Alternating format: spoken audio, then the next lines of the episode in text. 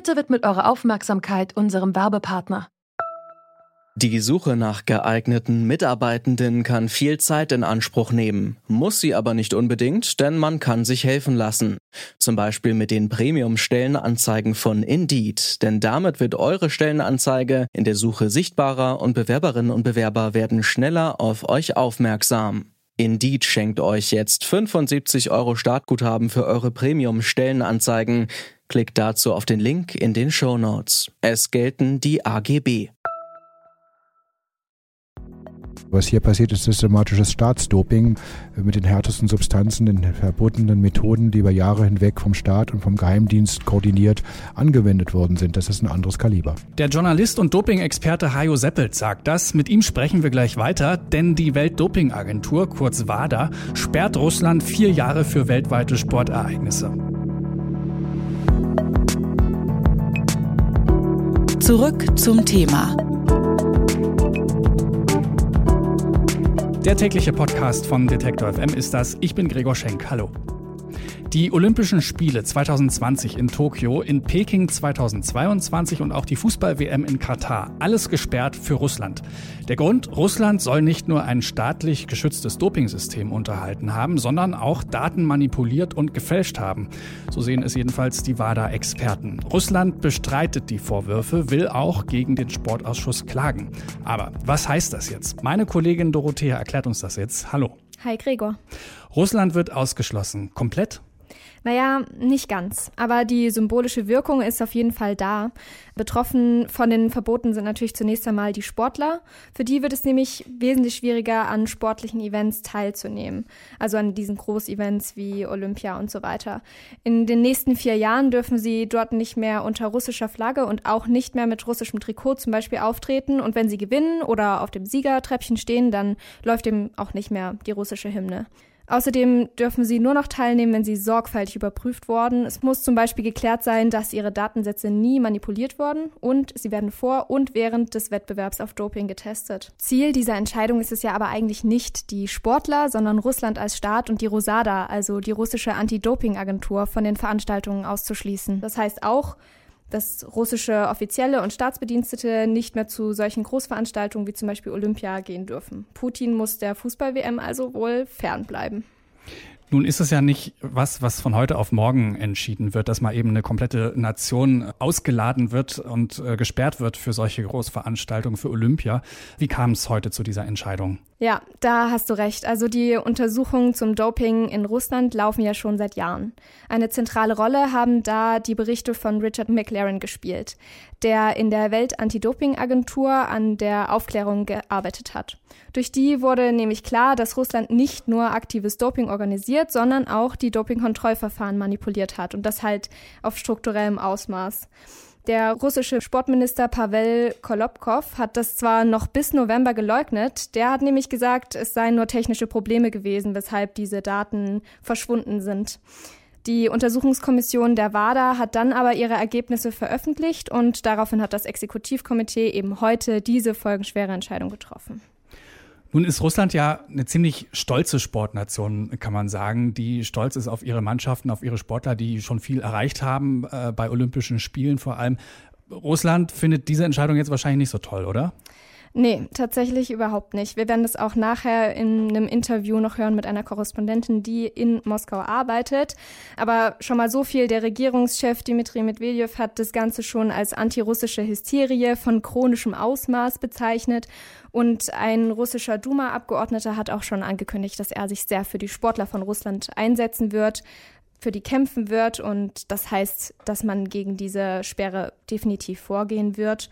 Die Entscheidung dass Russland gesperrt wird für diese Veranstaltung, wird also auch vom Internationalen Sportgerichtshof verteidigt werden müssen. Danke, Dorothea, für die Infos.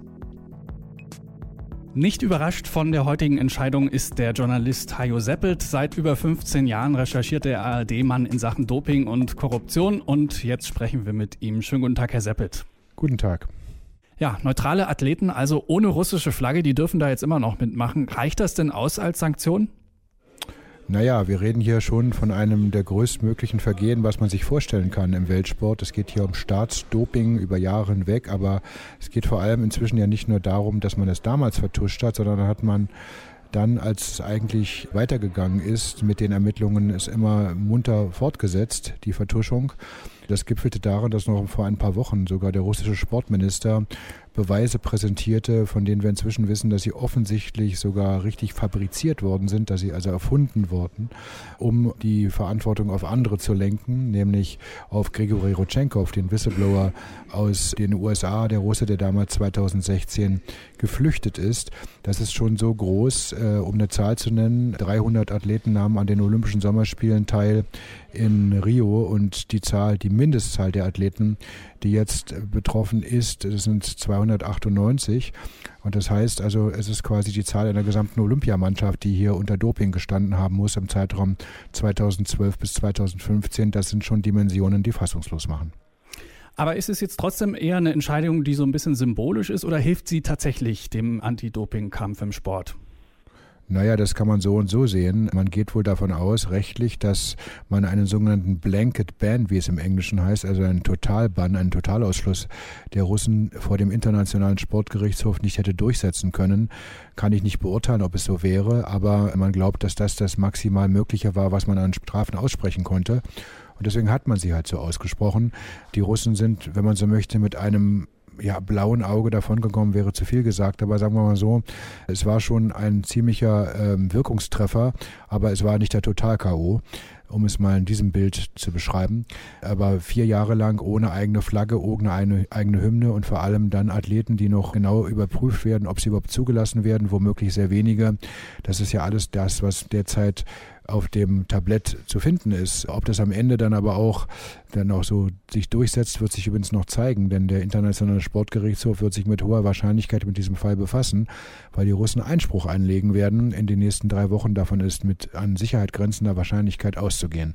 Also noch sind nicht alle Messen gelesen, aber es geht in die Richtung, Russland wird eine empfindliche Strafe bekommen. Das ist die russische Anti-Doping-Agentur Rusada. Die hat jetzt 21 äh, Tage Zeit, eben zu den Sanktionen der WADA Stellung zu nehmen. Was glauben Sie, wird da passieren?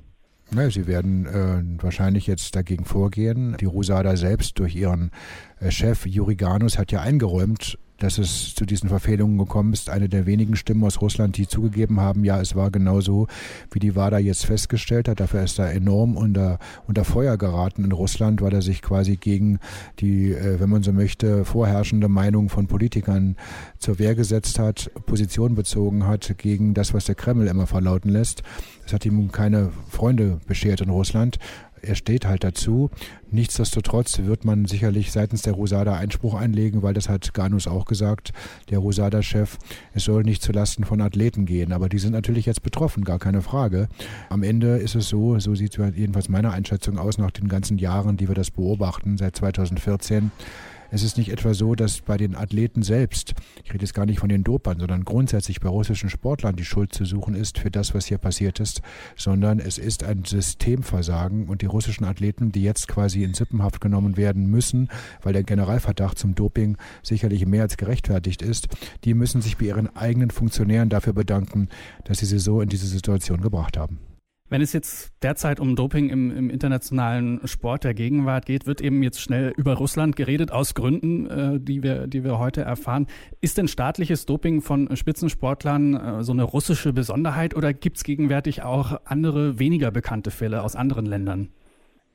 Es gibt natürlich auch weniger bekannte Fälle aus anderen Ländern, aber das ist ja immer das gleiche Lied. Äh, man sollte vielleicht nicht ein Streichholz, ein angezündetes mit einem Flächenbrand verwechseln. Äh, wir reden von Flächenbrand, dass es möglicherweise überall Streichhölzer gibt, auch viele Streichhölzer. Das mag alles sein, aber was hier passiert, ist systematisches Staatsdoping. Das lenkt nicht davon ab, dass es woanders diese Probleme systematischer Natur im Sport auch gibt. Aber hier reden wir halt einfach in einem großen Ausmaß. Das darf man halt nicht vergessen. Und insofern immer zu hören, ja, nicht nur in Russland passiert das, sondern auch woanders, das stimmt natürlich. Aber hier ist es belegt und hier ist es bewiesen. Insofern muss es auch verfolgt werden. Woanders sind es viele Anhaltspunkte, Verdachtsmomente. Es geht um Trainingskontrollen, die nicht stattfinden oder etwa um sogenannte medizinische Ausnahmegenehmigungen. Aber bei aller Liebe, das hat ja nichts damit zu tun mit Staatsdoping, äh, mit den härtesten Substanzen, den verbotenen Methoden, die über Jahre hinweg vom Staat und vom Geheimdienst koordiniert angewendet worden sind. Das ist ein anderes Kaliber. Die Welt-Anti-Doping-Agentur hat Russland heute für die nächsten vier Jahre von sportlichen Großereignissen ausgeschlossen. Darüber habe ich gesprochen mit dem ARD-Journalisten Hajo Seppelt. Vielen Dank. Bitte gerne. Es ist also nicht der Total-K.O. Empfindlich getroffen ist Russland aber trotzdem damit, die nächsten vier Jahre entweder gar nicht oder höchstens ohne eigene Flagge an den Olympischen Spielen teilzunehmen. Das hat uns gerade Hajo Seppelt erklärt. Russlands Umgang mit Doping wird nicht mehr nur öffentlich kritisiert, sondern ist öffentlich verurteilt. Das hat natürlich auch eine politische Dimension. Wie Russland selbst auf den Ausschluss von Olympia reagiert und über die politische Reichweite spreche ich jetzt mit ARD-Korrespondentin Palina Milling im Studio Moskau. Hallo, Frau Milling. Hallo. Russland ist jetzt für die nächsten vier Jahre von den Olympischen Spielen ausgeschlossen. Die Fußball-WM betrifft es auch. Wie wird die Entscheidung denn in Russland heute diskutiert? Es gibt sehr viele Reaktionen, sehr viele äußern sich auch in den Medien, viele Duma-Abgeordnete äußern sich, Ex-Profisportler. Die Reaktionen sind durch die Bank sehr betroffen. Man spricht von diesem Urteil als einem grausamen, einem harten, einem schmerzhaften. Mit dem Urteil wird dann auch die Entscheidung des Exekutivkomitees der WADA gemeint. Daran kann man eigentlich messen, dass der Sport eine große Bedeutung in Russland hat. Viele verfolgen die Sportereignisse sehr intensiv. Die Olympischen Spiele sind auch ein großes Ereignis, wo auch sehr viele Fans die Leistungen der Sportler auch feiern, verfolgen, ganz genau wissen und natürlich dann auch stolz sind, wenn es Sieger gibt.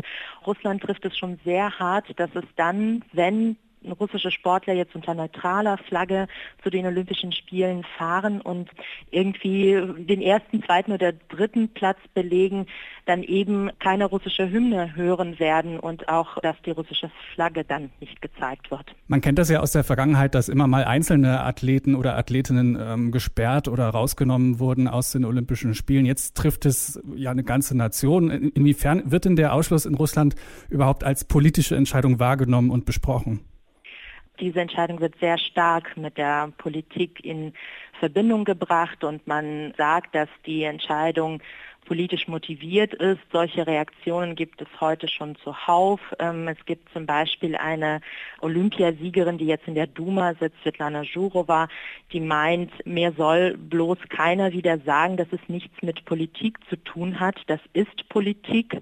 Und sie sagt, wenn es keine Politik gewesen wäre, dann würde man die Beamten bestrafen und nicht die Sportler. Und das ist natürlich am empfindlichsten, was die Sportler trifft, findet sie, weil sie dann die Möglichkeit Möglichkeit nicht haben, vor allem ihr Land zu vertreten. Vor dem Internationalen Sportgerichtshof kann Russland jetzt Einspruch einlegen ähm, gegen den Ausschluss. Ähm, ist das denn bereits kommentiert worden in Russland? Zumindest heute aus der Duma haben wir wahrgenommen, dass Russland wohl auch tatsächlich gegen diese Entscheidung vorgehen wird. Der Tenor ist so, man möchte für die russischen Sportler kämpfen es gibt einige, die sogar sagen, man müsste eigentlich neu verhandeln, also irgendwie das Anstreben, dass man im Prinzip einen Neuanfang angehen möchte. Jetzt darf Russland selbst auch keine großen Sportevents veranstalten oder sich an internationalen Ausschreibungen um Weltmeisterschaften bewerben. Ähm, haben diese Schritte auch konkrete Folgen für Russland über den Sport hinaus? Naja, es betrifft alle ähm, großen Sportveranstaltungen. In der Tat, erstmal die Euro 2020 wird es wohl nicht treffen, aber die weiteren Veranstaltungen schon. Und ähm, was wir heute noch wahrgenommen haben, dass einige ähm, die Anträge Russlands erstmal ähm, nicht zurücknehmen wollen. Das ist so ein bisschen das Kämpferische, äh, was dann so durchkommt, dass man sagt, wir werden es anfechten und vielleicht kommt es dann noch gut. Und Russland nimmt natürlich gerne an solchen Veranstaltungen teil, beziehungsweise hostet die ähm, hierzulande. Das war bei der Weltmeisterschaft ja auch ein großes Fest für alle Fans wie auch einfache Russen, die eben die Weltmeisterschaft dann hier mitfeiern konnten und die Welt im Prinzip zu Hause in Russland war. Also es hat natürlich auch ein Stück weit damit zu tun, wie das Ansehen des Landes ist und äh, daran liegt es schon Russland sehr. Über die russische Reaktion auf den Ausschluss von Olympia und der Fußball-WM in den nächsten vier Jahren habe ich mit Palina Milling im ARD-Studio Moskau gesprochen. Vielen Dank. Gerne. Weltsport ohne Russland also, zumindest für die nächsten vier Jahre. Das war unser täglicher Podcast von Detektor FM. Zurück zum Thema am 9. Dezember. Mein Name ist Gregor Schenk. Wenn euch dieser Podcast gefallen hat, dann freue ich mich, wenn ihr den weiterempfehlt, im Netz oder aber im Gespräch. Vielen Dank und viele Grüße. Tschüss. Zurück zum Thema vom Podcast Radio Detektor FM.